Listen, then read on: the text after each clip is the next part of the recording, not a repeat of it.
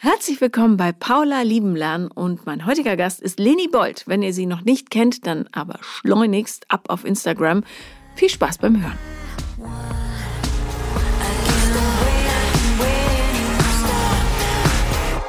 Herzlich willkommen, liebe Leni Bold. Danke, liebe Paula. Und jetzt sehen wir uns schon wieder. Ja. Zwei Wochen später. Also für alle, die Leni nicht kennen, sie ist Coachin für Lifestyle und Arbeit. Ja, Work-Life-Balance. Work-Life-Balance und ähm, hat bei Queer Eye Germany mitgemacht als Coach. Und darum habe ich sie eingeladen, äh, nicht darum, aber ich fand dich so toll und habe dich dann eingeladen zu den Dreharbeiten zu Paula kommt. Und ähm, so haben wir uns zum ersten Mal live gesehen, genau. Und dann hast du mir dort etwas erzählt, was mich total baff gemacht hat. Baff ist auch so ein bescheuertes Wort. baff. Baff, baff. Was ich echt, ich wundere mich ja über Menschen manchmal sowieso, aber das fand ich so zum Haare ausreißen, fast. Mhm.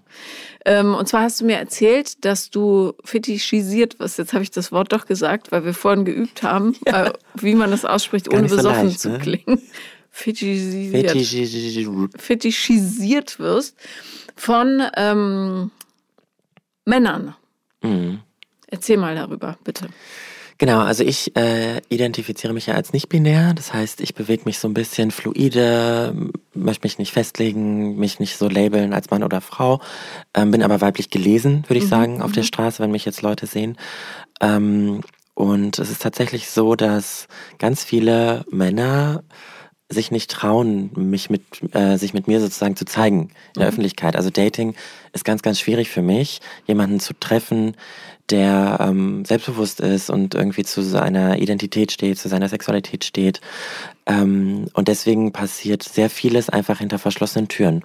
Und da haben wir ja vorher schon mal drüber gesprochen und ähm, darauf habe ich keine Lust mehr. Mhm. Äh, total verständlich.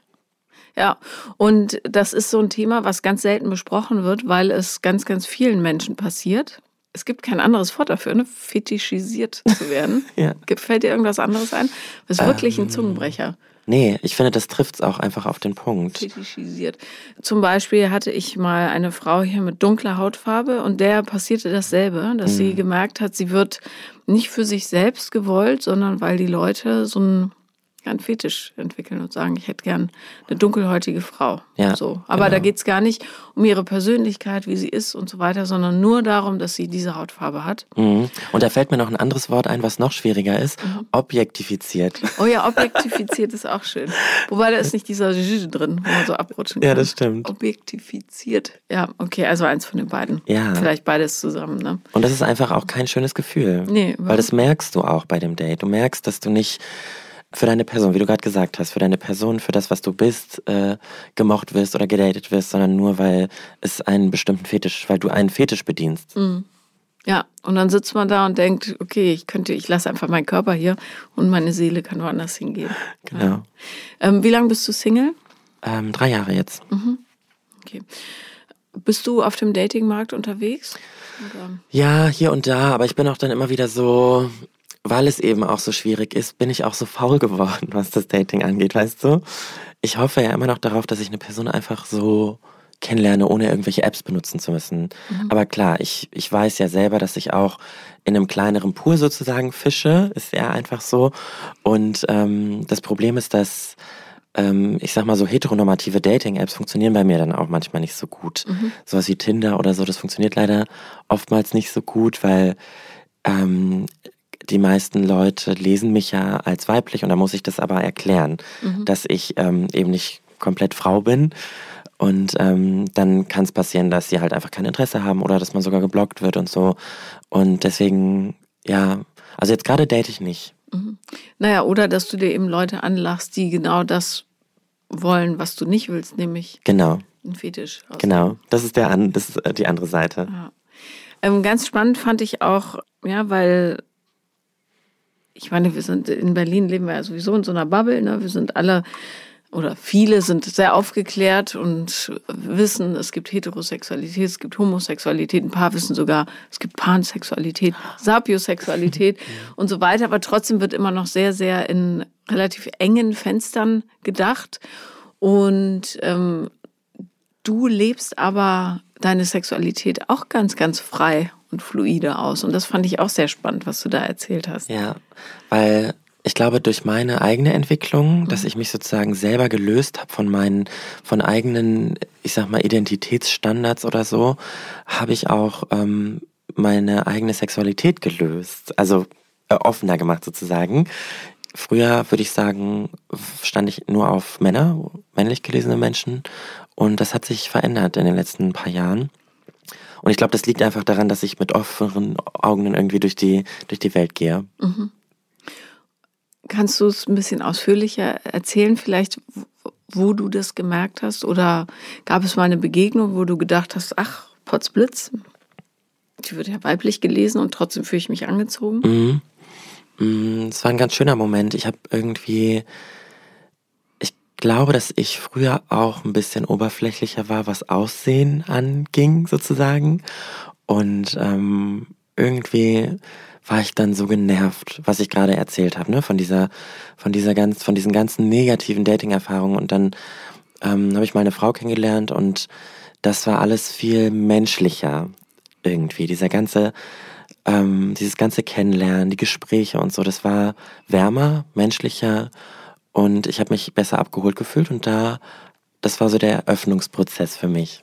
Ja, und das war ganz, war, war eine sehr schöne Erfahrung und das hat für mich, glaube ich, dann auch, ja, ich habe mir einfach gesagt, warum nicht, warum nicht ähm, selber mal experimentieren und was Neues ausprobieren. Da kam es dann aber auch zum Sex. Oder war das eher eine ähm, seelische Connection? Das war eher eine seelische Connection okay, mit der okay. Person. Mhm. Ja. Hattest du denn schon mal Sex mit einer Frau? Ähm, nicht im klassischen Sinne. Okay. okay, aber du hast nicht gedacht, ah nee, puh, das ist überhaupt nichts für mich. Ähm, nee, das auch nicht. Ja. Aber wie gesagt, das ist noch relativ frisch mhm. alles und da bin ich jetzt gerade noch so ein bisschen in der Findungsphase. Ja, aber das ist ja total spannend. Also gerade was möglich ist, wenn man sich eben nicht limitiert ne, und sagt, aber das, das mag ich ja eigentlich gar nicht genau. oder darauf stehe ich nicht ja. und so weiter.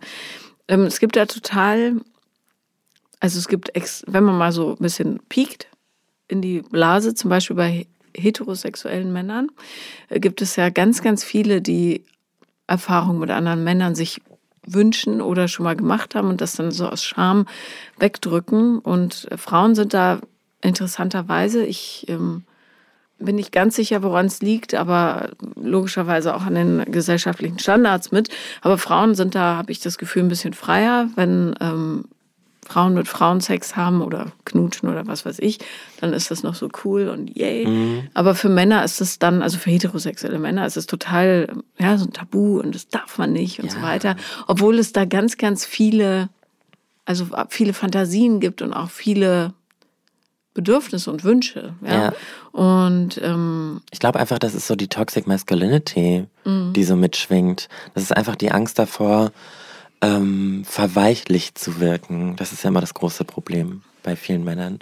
Und das sind diese patriarchalen Strukturen einfach, was wir seit tausenden Jahren irgendwie mit uns tragen. Ja. Und mir tut es auch leid. Also mir tut es leid für die Männer, die irgendwie da, die leiden ja auch darunter. Und dann passiert ja sowas, dass sowas nur hinter verschlossenen Türen passiert. Mhm. Weißt du? Und dann leben halt Menschen in Lebensgemeinschaften oder Ehen zusammen, die sexuell eigentlich gar nicht zusammengehören. Ja. Also, oder, oder zumindest nicht ausschließlich. Mhm. Genau, ja.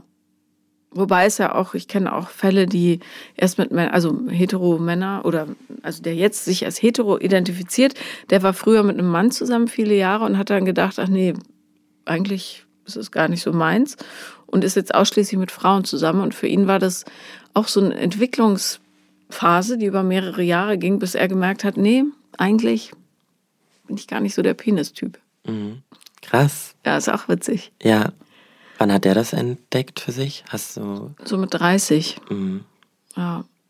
Ja, ich werde ja auch langsam 30. Ja, mal schauen, wo die Reise hingeht. Aber äh, je mehr Türen offen sind, desto häufiger kannst du durchgehen. Ne? Genau. Ja. Und ich sage auch immer, das Leben ist sowieso eine Reise. Wir müssen uns da auch gar nicht so sehr in Boxen stecken. Es ist eh eine, ich sehe das ganze Leben als so eine Entwicklung, egal was, wenn es um die eigene Identität geht oder um die eigene Sexualität.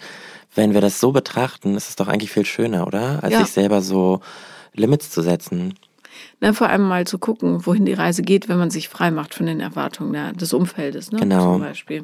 Ist natürlich auf dem Dorf ein bisschen schwieriger als in der Stadt, Ja. weil da hast du einen höheren gesellschaftlichen Druck, scheint mir. Ja, obwohl weniger Menschen, ne? Aber das ist, ja. Aber vielleicht auch genau deswegen. Die gucken halt genauer hin. Genau, die Leute kennen sich. Das fand ich auch sehr schön hier in Berlin. Ich habe ja zehn Jahre in Berlin gelebt, bis äh, bevor ich nach Spanien ausgewandert bin. Und ähm, das war für mich ein Ort der absoluten Selbstfindung, Selbstentdeckung. Ich glaube, ohne Berlin hätte ich mich niemals so frei entfalten können. Das ist ein Privileg natürlich, was ich äh, hatte, was ich weiß, dass viele Menschen auch nicht unbedingt haben. Ähm, und dann, als ich so gemerkt habe, okay, ich fühle mich jetzt so wohl, wie ich bin, habe ich gesagt, okay, ciao. Mir reicht's. Ja, Und das ist auch, ich finde auch eine negative Seite an so einer Großstadt wie Berlin. Das Dating ist auch sehr rough hier. Also ich habe jetzt auch so ein bisschen den Vergleich. Ich wohne jetzt in einem sehr kleinen Ort auf Mallorca und Mallorca allgemein, das ist so ein bisschen, man sieht sich schon wieder und man wird weniger geghostet. Und Berlin war schon krass teilweise. erzähl also mal. ja, dass man sich getroffen hat, ein schönes Date hatte. Also jetzt auch gar jetzt wirklich so ganz klassisch im Restaurant oder in der Bar was getrunken zusammen und man das Gefühl hat, es war total schön und auf einmal siehst du so, ähm, dass du geblockt wurdest auf bei WhatsApp und du denkst dir so, was, wieso das denn? Und das fand ich teilweise sehr, sehr rough hier in der Stadt. Na, vor allem, weil die Antwort ja so einfach wäre, nämlich du, ich fand's nett, aber es ist nicht das, wonach ich suche. That's Ja. it. Ja, Da wird ja auch keiner in Tränen ausbrechen, also idealerweise. Oder rumtoben. Es ist so eine kleine Geste, das können die ja meinetwegen sogar im Copy-Paste-Fächlein genau. haben. Kann man sich ja bei den äh, Notizen, in der Notizen-App Genau, abspeichern. einfach rauskopieren und fertig. Ja. Ich, also ich, woher kommt diese Feigheit, so äh, solche Konfrontationen dann auch? Ich meine, das ist ja nicht mal eine Konfrontation. Es ist einfach nur, ich sage dir hiermit, du bist wahrscheinlich nicht die große Liebe meines Lebens. Genau, That's it. genau. Ich glaube, das ist einfach ähm, so ein bisschen die negative Seite der unserer Entwicklung, unserer Gesellschaft, dass ähm, vieles immer anonymer wird, vieles immer digitaler und man einfach es einfach so einfach ist. Es ist so einfach, sich damit nicht mehr auseinander mit der Person nicht mehr auseinanderzusetzen. Aber was ich so schade finde, ich habe das Gefühl, die Menschen vergessen, dass auf der anderen Seite auch ein Mensch ist mit Gefühlen und dass man damit respektvoll umgehen sollte. Das ist so meine Ansicht. Hast du, ähm, gut, wenn man geblockt wird, kann man natürlich nicht reagieren. Hast du Tipps für jemanden, der geghostet wird, wie, wie man damit umgeht? Also es gibt, ich habe viele Frauen zu Gast, denen es wirklich sehr, sehr nahe geht. Ja, also die dann das Ghosting auf sich be beziehen und das Gefühl haben, sie als Person sind nicht liebenswert, obwohl es natürlich null mit der anderen Person hat, sondern nur mit dem Ghoster selbst, ja, der nicht die Eier hat zu sagen, oder die, gibt auch Frauen, die ghosten, ähm, zu sagen, du, Nicht die das Eierstöcke ist hat. nicht, nicht die Eierstöcke hat, ja. Ähm, das ist ja wirklich, eigentlich ist es so einfach zu sagen, sorry, ist ja auch nicht mal so extrem unangenehm. Du hast ja niemandem die Ehe versprochen oder so. Mhm. Also was, äh, hast du einen Tipp? Oh, jetzt muss ich mal überlegen. Weil ich muss sagen, mich hat das auch immer sehr mitgenommen. Also ich kann die ähm, anderen Frauen da verstehen, das ist, dass man das erstmal so auf sich bezieht, weil man sich so denkt, oh, habe ich was falsch gemacht? Ähm, was war jetzt das Problem? Solche Gedanken kreisen ja im Kopf. Und ich glaube, das ist auch menschlich, dass man sich erstmal überlegt, äh, was war da los? Ähm, was ist der Tipp? Hm. Also ich schreibe dann immer trotzdem noch und hoffe, dass es vielleicht auf irgendwelche Wege doch noch ankommt. Und ähm, sag, also ich versuche wirklich immer, wenn ich das Gefühl habe, dass ich ungerecht behandelt wurde oder dass es einfach auf zwischenmenschlicher Ebene einfach nicht cool ist, dann versuche ich das auf irgendeinem Wege noch mitzugeben, weil ich mir denke, so ein Learning sollte da schon wenigstens dann noch da sein auf der anderen Seite. Und ich glaube, das ist gut, selbst wenn du weißt, es kommt nicht an, das rauszulassen und auch Menschen die Meinung mal dann zu sagen, dass es nicht cool ist, das tut mir zum Beispiel gut. Ja, aber das finde ich ein super Tipp, weil es ja schlussendlich darum geht, zu sich selber zu stehen Ja. und so die eigenen Grenzen zu wahren. Genau. Und wenn man dann sagt, du, das finde ich wirklich erbärmlich und das verletzt mich, Ja, war nicht nötig. genau. So. Das würde ich auf jeden Fall, jeden Fall rauslassen. So die Gedanken, die man einfach hat. Ja, Ja, ohne jetzt beleidigend zu werden, ne? natürlich, genau, weil das ist ja auch ein Mensch mit, äh, was weiß ich, oder man weiß nicht für welchen Baustellen. Genau. Und ähm, ja, dazu ist das Menschsein zu komplex. Aber ich wünsche mir so, dass man dieses Konfrontieren von unangenehmen Situationen, ich meine, das ist ja eine Mikro-Unangenehmheit, jemandem zu sagen, ich habe es nicht so gespürt, mhm. dass das mehr geübt wird irgendwie in dieser ja. Gesellschaft. Dass Bin man das einfach ja, durchzieht dann. Mhm. Bin ich absolut deiner Meinung. Wie kriegen wir das hin? Müssen wir mal so Workshops anbieten, ne? Ja, also, oder vielleicht ist es aber schon ein guter Tipp, dass wirklich jeder trotzdem schreibt. Auch e-, egal ob geblockt oder Match aufgelöst oder sonst was. Genau. Einfach die Gedanken erstmal raus, damit wenigstens die eine Seite immer trainiert ist. So. Genau, ja. ja. ja. Und es besser machen kann und ja, ich finde es einfach wichtig, dass man Gedanken rauslässt, so, weil sonst schwirrt es, sonst schwirrt es weiterhin im Kopf. Und das habe ich gemerkt, wenn ich das rauslasse und schreibe oder mit einer, weiß ich nicht, befreundeten Person darüber spreche, dann ist es so ein Release. Dann kann man auch davon loslassen. Vielleicht könnte man auch so ein Formular anbieten, wo steht, für den Fall, dass du, obwohl das nimmt dann das Ghosting schon vorweg, aber ähm, vielleicht müsste man das einfach auf jede Dating-App-Bio schreiben, falls du mich ghosten möchtest, habe ich hier einen Text für dich vorbereitet, damit du es nicht tun musst. Bitte einfach kopieren und schicken, falls Find du die super. Connection nicht spürst. Finde ich super. Ja. Oder eine Emoji-Kombination. Genau. Für die ganz Faulen. Mit so einem Gespenst, Für die Gen Z. Durchgestrichenes Herz gibt es nicht, aber gebrochenes Herz und genau. ein Flugzeug, was wegfliegt. Ja, ja ich glaube, das ist so eine Sache, die muss, die muss bei so Dating-Apps und Online-Dating, das muss noch ein bisschen perfektioniert werden, finde ich. Mhm. So dieser zwischenmenschliche Move. Oder eine Möglichkeit, Ghoster einfach zu markieren. Mhm ähm, mhm. damit man sieht, okay, der Typ Mensch ist überhaupt nicht in der Lage zu kommunizieren. Und die haben dann so einen kleinen Geist-Emoji an ihrem Profil. Genau, Achtung, Ghoster. Mit ja. einer Zahl, ne? Ja, also genau. wie oft die äh, schon als Ghoster gemeldet wurden. Das finde ich super. Also wenn irgendjemand zuhört, ne, von Dating-App-Entwicklern, äh, bindet das mal mit ein. Das wäre das wär echt mega, weil dann würden die sich das zwangsläufig abgewöhnen. Genau. Dann weil niemand würde einen mit so viel Gespensterhäkchen irgendwie. Nee. Red Flag. Ja, wirklich. Ja. Oder eine kleine Red Flag. Mhm, markiert als Red Flag. Wobei die Leute werfen ja ähm, momentan auch so ähm, mit so Begriffen um sich. Der ist auf alle Fälle Narzisst. Trifft ja häufig auch zu. Ne? Mhm. Narzissten sind immer erwachsene Kinder, die sehr vernachlässigt wurden emotional, aber hilft ja nichts. Mhm. Muss es selber aufräumen. Und ähm, Red Flags, was sind deine Red Flags? Toxische Personen. Mhm. Darum ist mir das Gespenst lieber. Achtung, Ghoster. Ja, finde ich auch süßer. Ja. Ich erinnere mich gerade an jemanden, den ich gedatet habe vor ein paar Jahren. Ähm, und ich hatte auch nie das Gefühl, dass ich habe mich mit dem Thema Narzissmus nie so krass auseinandergesetzt irgendwie. Und ähm, bei dem habe ich aber gemerkt, krass, das tut mir überhaupt nicht gut, mit mhm. dem zu sein. Und trotzdem hat er das irgendwie geschafft, dass ähm, er mich irgendwie an sich gehalten hat. Ja. Für echten, also es war jetzt nicht super lang, aber es war schon ein halbes Jahr. Mhm. Und das war so krass, obwohl der mir nur schlechte Gefühle gemacht hat und auch so krass so Sachen so umgedreht hat und ich hatte immer ein schlechtes Gewissen. Der hat mich sogar zum Wein gebracht und ich weine echt selten. Und ähm, ja, das war echt eine weirde Erfahrung. Und wie bist du den losgeworden? bin ich denn losgeworden? Was war denn da? Hm. Ich glaube, der musste eh wegziehen, zum Glück. musste ich mich gar nicht so sehr drum kümmern. Nee, und ich habe ich hab dem dann aber auch irgendwann einfach gesagt, das, das ist es einfach nicht. Es tut mir leid, wir passen nicht zusammen. Mhm. Das, ist, das ist ja nur Drama, es macht ist ja überhaupt gar keine Freude. Ja. So. Ich finde es aber total schwierig, wenn man dieses Gefühl hat, also nicht total schwierig, aber es ist schon knifflig, wenn man so ein Gefühl hat, der tut mir nicht gut, der Mensch. Und du kannst es aber nicht sachlich verargumentieren. Das heißt, es ist immer ja auf so einer nur auf so einer emotionalen Ebene. Und ich glaube, ein Mensch, der dann nicht so gut aufgestellt ist, tut sich echt schwer, das durchzuboxen, wenn derjenige immer sagt, aber das stimmt doch gar nicht, aber so bin ich doch gar nicht, aber das war doch nur einmal oder mhm. so.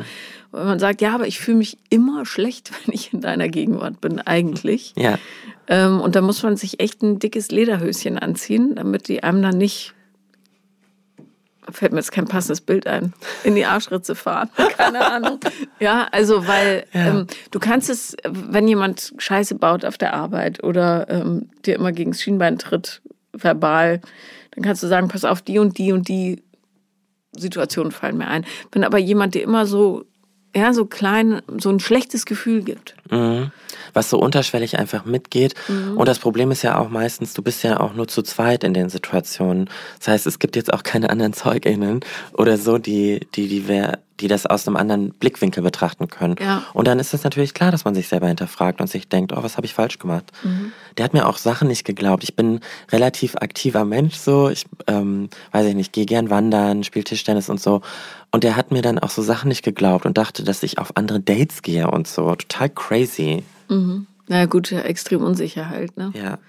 Aber ja, das ist irgendwann erreicht man ein Alter, wo man denkt, ach, also das ist gar nicht mehr mein Problem, ehrlich gesagt. Genau, ja. ja. das dachte ich mir dann nämlich auch. Ja. Und das Ding ist, ich ähm, habe da eine relativ hohe Toleranz, weil ähm, das sind ganz oft eher Männer, die ich eben vor allem in der Vergangenheit gedatet habe, die aus äh, einer heterosexuellen Welt kommen, die sich selber als heterosexuell auch ähm, identifizieren. Und ähm, bei denen, wo ich das Gefühl habe, okay, die lassen sich so ein bisschen ein auf eine Beziehung, die strugglen natürlich und die versuchen ähm, irgendwie einen Weg für sich zu finden, das äh, mit sich zu vereinbaren. Und er war auch so einer. Also er war für mich schon ernsthaftes Datingpotenzial, wo ich gesehen habe, okay, das könnte eine Beziehung sein, weil er das auch kommuniziert hat mit mir.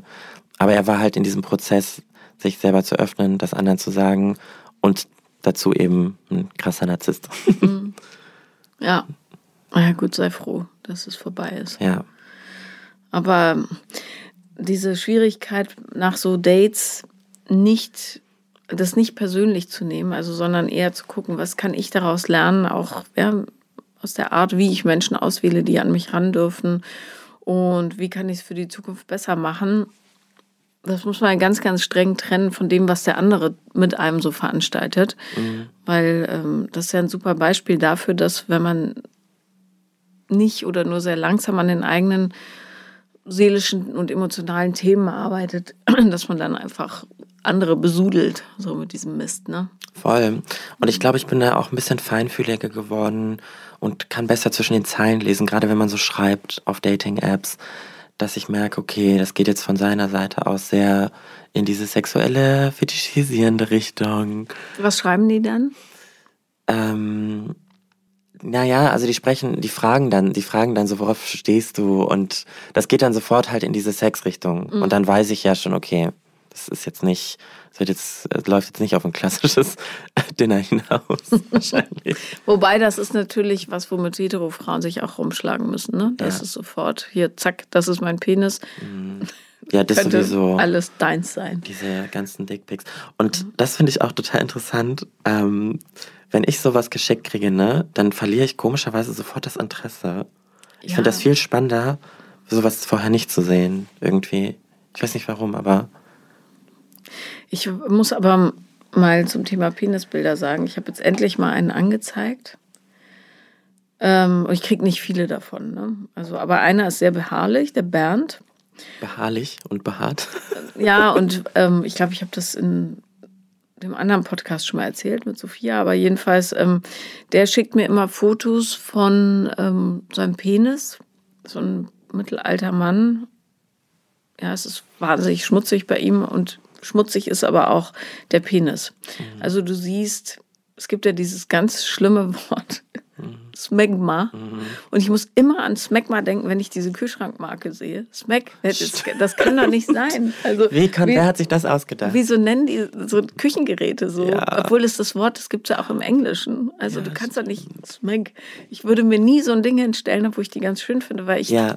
daran denken muss. Vielleicht so einen geilen Magneten einfach darüber kleben. Ja, über das Meg. So Oder so. Meg Ryan.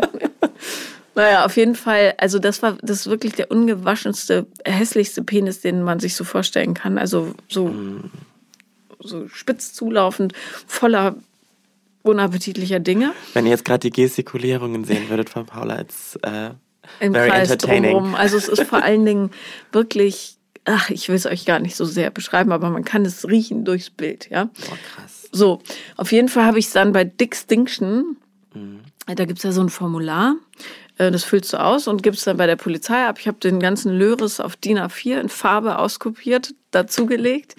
Und dann bekomme ich einen Dutzend Seiten dicken Ausfüllbogen mhm. von der Staatsanwaltschaft, den ich jetzt ausfüllen soll, stundenlang. Da geben doch die meisten schon auf, ja. inklusive mir. Das Ding liegt natürlich unter Wiedervorlage.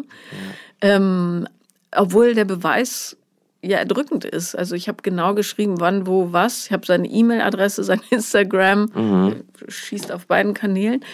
Ähm, und es regt mich auf, dass das so kompliziert wird. Also ja. eigentlich müsste es so sein, du schickst das Beweisfoto mhm. Als Screenshot. Und du hast ja schon so viele Beweise irgendwie ja, geliefert. Gerade so ein Social-Media-Profil, das sagt ja. ja. schon viel. Und dann sagen die, pass auf, Herr äh, W. Mhm. Ähm, hier ist die Rechnung, fertig. Da muss man nicht ja. Also. Ja, ich finde das auch immer schade, wenn, das ist halt wieder typisch Deutschland, ne? Alles ist so ultra bürokratisch und gerade bei solchen Sachen, manche Menschen haben ja auch einfach nicht die Kraft dazu, ne? Es ist ja schon allein Kraftakt zu sagen, ich gehe zur Polizei und zeige das an. Und ja. dann sollte man das gerade Betroffenen so einfach wie möglich machen, bin ich voll deiner Meinung. Wirst du oft belästigt auf Social Media? Ähm, also auch im Bösartigen, also wo ist es ja immer irgendwie bösartig, aber so hasserfüllt? Tatsächlich nicht. Ich bin da relativ ähm, gut davon gekommen bisher. Mhm. Ich muss aber auch sagen, ich habe eine ähm, Hasswortliste. Das kann man bei Instagram einstellen. Das heißt, ähm, Instagram filtert Kommentare und Nachrichten voraus, mhm. wenn da so, keine Ahnung, Hate Speech passiert.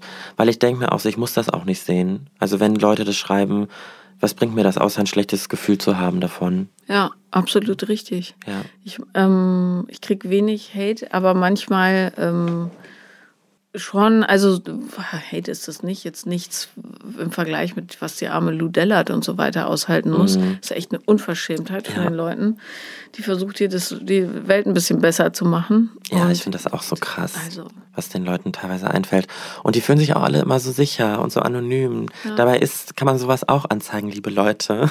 Ja, sollte man auch. Ja. Aber was mich auch belastet, ist so massive Dummheit. Mhm. Echt, ja? Ja. Also so Kommentare, dumme ja. Kommentare. Ja, wenn man merkt, die Person versteht gar nichts. Mhm. Das stresst mich so ein bisschen, mhm. muss ich zugeben. Also ich habe auch eine große eingeschränkte Liste. ich sag nicht. Von Leuten, oder? Ja. ja. Ja, ich verstehe das. Am Ende des Tages sind das ja auch unsere eigenen Profile und dann, ja, man muss sich nicht alles, man muss sich nicht mit allem auseinandersetzen. Ich bekomme relativ viel so ich sag mal, konstruktive Kritik, weil ich viel über, ich spreche ja auch viel über Work-Life-Balance, über arbeitsrelevante Themen, über Geld auch. Und das sind teilweise Themen, die sehr hitzig aufgenommen werden. Mhm. Und ähm, das finde ich aber in Ordnung. Also konstruktive Kritik finde ich gut und wichtig mhm. und das teile ich auch dann gerne. Wenn ich sowas als Privatnachricht kriege, sage ich so, schaut mal, das ist jetzt nochmal ein anderer Standpunkt. Ja. Ähm, ja. Und dagegen ist ja auch überhaupt nichts zu sagen. Ja. ja. Also konstruktive Kritik ist ja total wichtig und wäre ja auch im Dating wichtig, zum Beispiel zu sagen, ähm, du, ich fand, wir haben uns gut verstanden, aber als du angefangen hast von äh, davon zu erzählen, dass alle Corona-Impfungen äh, mit Mikrochips versehen sind, ist für mich ähm, zum Beispiel eine Tür zugegangen. Oder irgendwie sowas fällt mir gerade ein, ja. weil äh, einer Freundin das passiert ist. Sie hatte einen coolen Typen ähm, und das war nur so eine Freundschaft plus, wobei Freundschaft nicht mal Bekanntschaft plus. Und dann fing der aber plötzlich an, so Verschwörungstheorien ja, mhm. loszuschießen, nicht nur impfungsmäßig, sondern auch ähm, diese Pizza Connection, dass die Elite Kinder ausbluten lässt und im Blut badet. Ich weiß. Wir haben es alle um gesehen. Um jung zu bleiben. Und ich finde das so schräg, mhm. das zu behaupten, wo man doch auch sieht, dass die Leute, die da angeblich drin sind, echt alt aussehen. Ja, mhm. also was, das macht überhaupt keinen Sinn. Ja, wo genau. ist der Deal? Wo ist der Verjüngungseffekt? Ja, null. Also das, das muss man auch sehen, wenn man sowas behauptet, oder? Klar. Ich, ich finde das auch richtig verrückt, was in dieser ganzen Corona-Zeit passiert ist. Ich glaube, Menschen haben irgendwie Antworten gesucht oder weil sie nicht nichts, nichts mehr vertrauen konnten. Mhm. Aber dass das irgendwie so extrem ausartet in so verrückte Verschwörungstheorien, das war schon echt crazy. Und es ist ja überhaupt nicht zu bestreiten, dass eine Menge Scheiß hinter den Kulissen passiert, ja.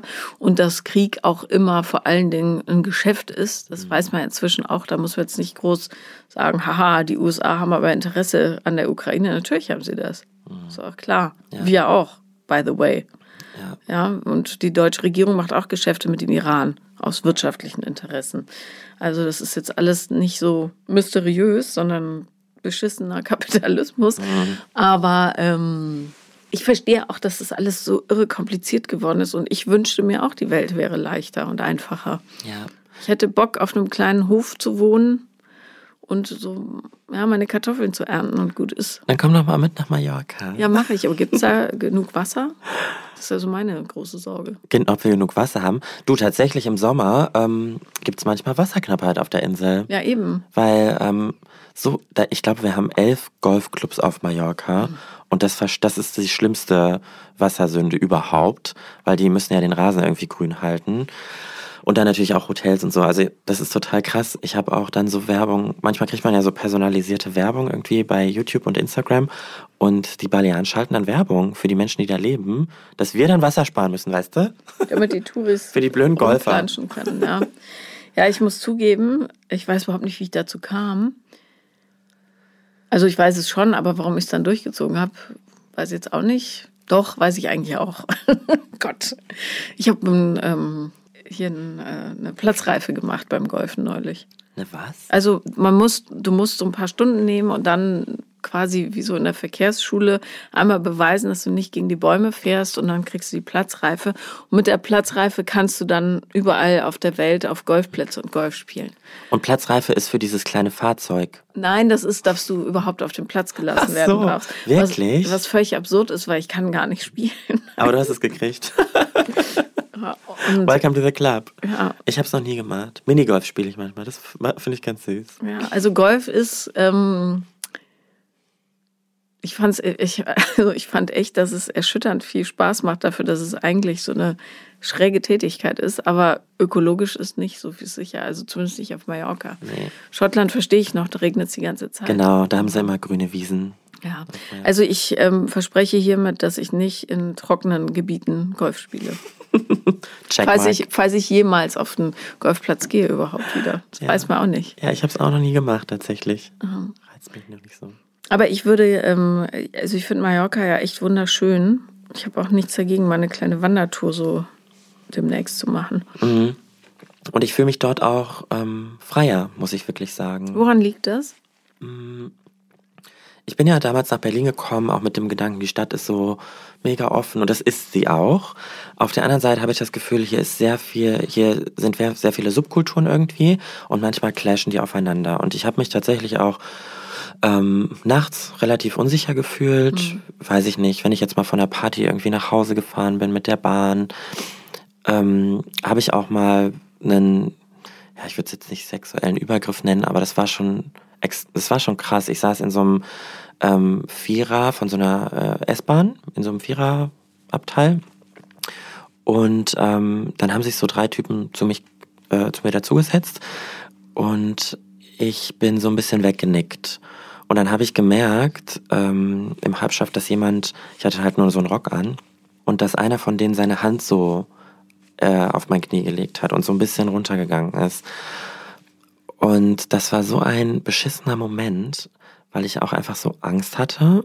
Ich war wach, habe aber die Augen dann irgendwie zugelassen mhm. und habe halt gehört, was die nächste Station ist. Und ich wusste, es sind nur noch zwei Stationen.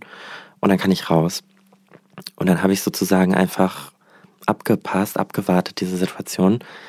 Und bin dann ganz schnell aufgestanden und raus. Mhm. Und jetzt im Vergleich zu Mallorca, ich fühle mich da einfach viel, viel sicherer irgendwie auf der Straße, auch wenn man im Dunkeln unterwegs ist nachts.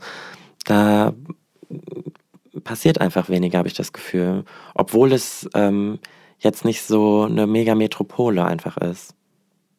Naja, aber das Problem an Metropolen ist ja auch, dass die, die Böses tun, dort leichter untertauchen können. Ne? Genau, diese Anonymität erlaubt ja. es halt auch, ähm, ja, bösen Menschen mit bösen Gedanken böse Dinge zu tun. Ja, genau. Und wenn du auf einer Insel dich beschissen benimmst, dann werden das relativ schnell, relativ Kommst du nicht so Leute schnell weg. mitkriegen, genau. Ja. Deswegen gibt es tatsächlich auch, Fun Fact, ähm, sehr, sehr wenige Autodiebstähle auf Mallorca. Ja, Weil du das Auto ja nicht, ver du kriegst es ja nicht weg. nee, eben. Ganz im. Kreis immer schneller fahren, aber Irgendwann haben sie dich. auf Island gibt es ja auch praktisch, also es gibt keine Morde, außer vor ein paar Jahren. Da wurde ein Mädchen umgebracht und die wurde aber nicht von Isländern getötet, sondern von grönländischen Arbeitern, die angedockt sind. Okay. Sonst gibt es da nichts. Also du kannst, die Türen sind auch immer auf und so. Ja. Also, Ehrlich? Haustüren? ja. Mhm. Ist auf Mallorca tatsächlich teilweise auch so in den Dörfern. Also zumindest tagsüber, ne? Dass Ja. die Leute die Türen so offen haben. Ja, Ich finde das irgendwie ganz schön. ich fände es auch schön. Ja. Ähm, gleichzeitig ist natürlich ein großer, ja, also das ist ja immer so das Totschlagargument ne, von uns Großstädtern. Ja, aber das kulturelle Angebot, mm, was wir ehrlich de facto ja nie nutzen, außer vielleicht fünfmal im Jahr. Äh, und ach, die Restaurants, ah, dann gibt es da so wenig Auswahl, was man auch nicht so oft macht. Ja. Also gut, jetzt mal am Wochenende, aber pff, ne, Das ist wirklich so, ja. Ich habe auch, also das ist das Einzige, was ich so ein bisschen vermisse manchmal. Aber ich muss sagen, in Palma gibt es auch eine schöne große Kunstszene. Die machen ganz viel für die, für die Leute, auch so Open-Air-Festivals und so. Also ich vermisse nicht so viel, außer DM. Ach ja, DM, DM würde ich auch überall. DM liebe ich einfach. Da geht man rein, ohne zu wissen, was man will und wieder raus und hat die Taschen voll und du weißt gar nicht, was passiert ist. Ja. Und bist aber Und dann kommt der Sicherheitstyp. genau.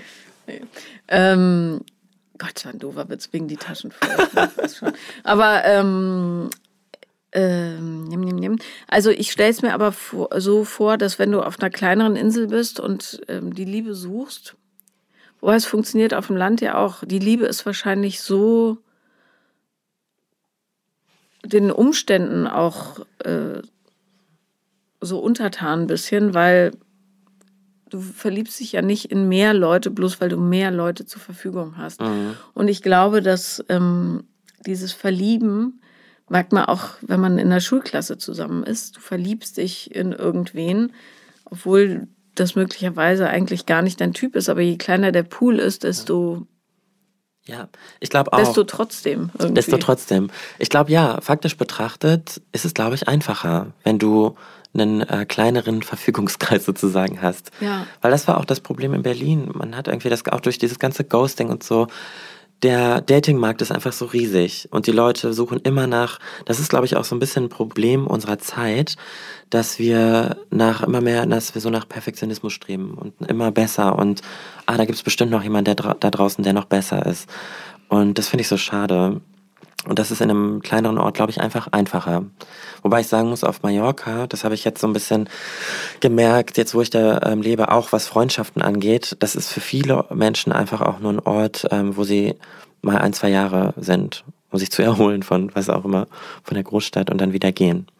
Und das ist, das ist eher so die Schwierigkeit jetzt dort, da jemanden zu finden. Ich, äh, wenn ich so Leute neu kennenlerne, frage ich auch immer so, wie lange bist du schon auf der Insel? Oder manche Leute, die kommen von Mallorca noch besser, die lieben ihre Insel und bleiben wahrscheinlich auch ein bisschen. Ja. Ja. Ich, ja, wenn es nicht so eine Umweltsauerei wäre, würde ich auch öfter fliegen. Aber ich versuche jetzt echt.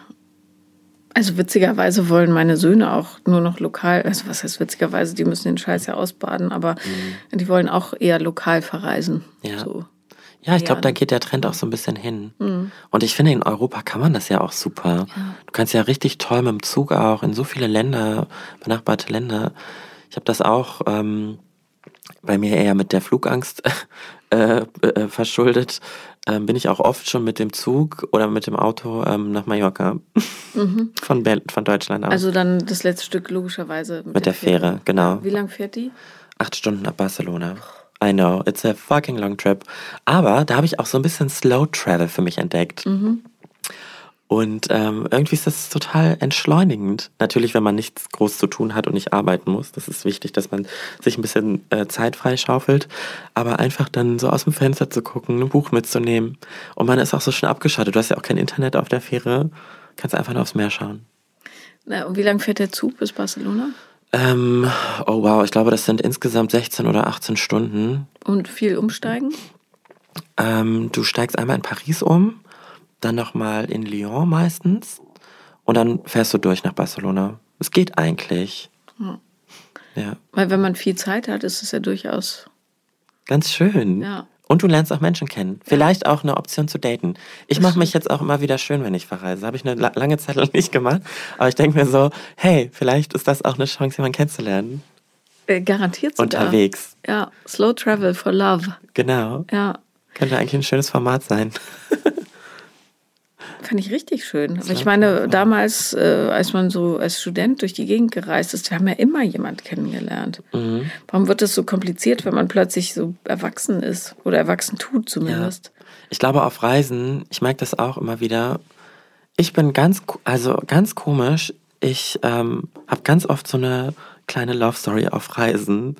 Aber zu Hause fällt es mir irgendwie schwer. Und ich glaube, das liegt einfach daran, dass man oder dass beide Personen out of the comfort zone sind, an einem anderen Ort und alles auch so ein bisschen aufregender ist. Ein bisschen schöner, ein bisschen spannender. Wie kann man denn Arbeit und Liebe so gut ausbalancieren? Also Work-Love-Balance, Mhm. gerade als Single. Ähm, ich glaube, dass es wichtig ist, dass man einfach nicht, das ist jetzt einfach gesagt, ne, aber dass man sich nicht zu viel stresst. Weil ich merke, ähm, wenn du von der Arbeit extrem viel gestresst bist, dann hast du ja danach einfach auch keine Zeit erstens und keine Lust. Also es ist ja, hängt ja ganz oft damit zusammen, wenn man gestresst ist, hat man keine Lust, auch sexuell betrachtet jetzt. Und ähm, da gibt's natürlich ein paar Tipps und ähm, Möglichkeiten.